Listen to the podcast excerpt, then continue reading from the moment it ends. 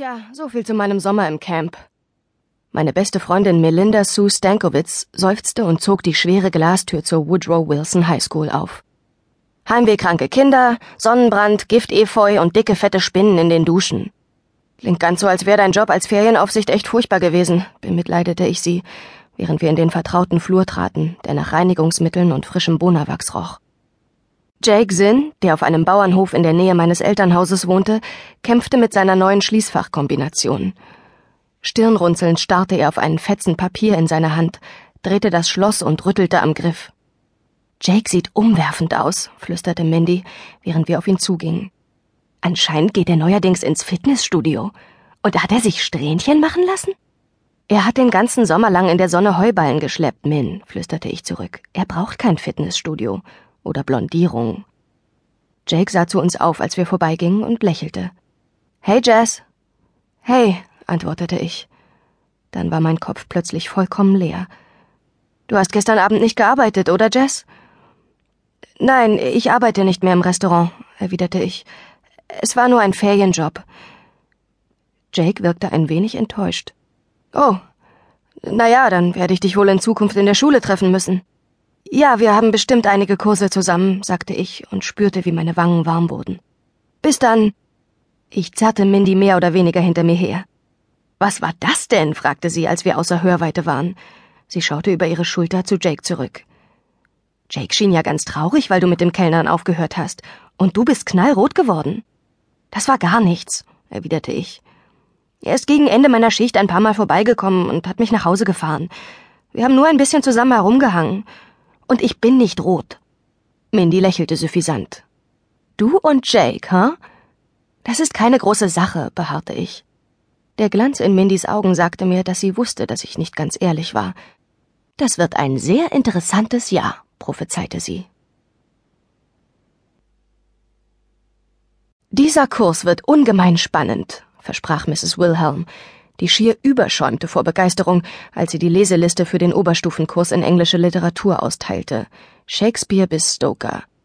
Ich nahm die Kopie von Frank Dermond entgegen, den ich hasste, seit ich denken konnte, und der sich wie ein gewaltiger Haufen Pferdemist auf den Sitz vor mir hatte fallen lassen, und überflog die Liste schnell. Außerdem möchte ich, dass ihr euch in diesen Sitzplan eintragt, fuhr Mrs. Wilhelm fort, während sie in ihren unförmigen Gesundheitsschuhen umherstapfte. Das Pult, an dem ihr jetzt sitzt, wird euer fester Platz in diesem Kurs sein. Ich sank auf meinem Stuhl in mich zusammen. Na toll. Ich war dazu verdammt, mir ein ganzes Jahr lang Frank Dermans idiotische, aber gemeine Bemerkungen anzuhören, die er garantiert jedes Mal machen würde, wenn er sich umdrehte, um etwas nach hinten weiterzureichen. Und die unglaublich zickige Cheerleaderin Faith Cross hatte den Platz direkt hinter mir in Beschlag genommen. Ich war also eingekeilt zwischen zwei der unangenehmsten Typen der Schule. Frank drehte sich auf seinem Stuhl um, um mir den Sitzplan hinzuwerfen. Bitteschön, Fettbacke, höhnte er. Mit dem Namen hat er mich schon im Kindergarten beehrt. Trag dich genau so ein. Ich wühlte in meinem Rucksack nach einem Kuli. Als ich meinen Namen schreiben wollte, war die spitze Knochen trocken. Gerade wollte ich mich nach links drehen, weil ich hoffte, dass Jake mir vielleicht einen seiner Stifte leihen würde, doch noch bevor ich ihn fragen konnte, spürte ich, wie mich jemand auf die rechte Schulter tippte. Entschuldigung, Benötigst du vielleicht ein Schreibgerät? Die tiefe Stimme mit dem ungewöhnlichen europäischen Akzent war ganz dicht hinter mir. Ich hatte keine andere Wahl, als mich umzudrehen. Nein, es war der Typ von der Bushaltestelle. Aber diesmal stand er nicht auf der anderen Straßenseite, sondern saß keine zwei Meter von mir entfernt, nah genug, um seine Augen sehen zu können.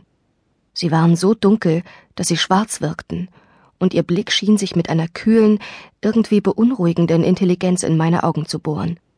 Du benötigst ein Schreibgerät, ja?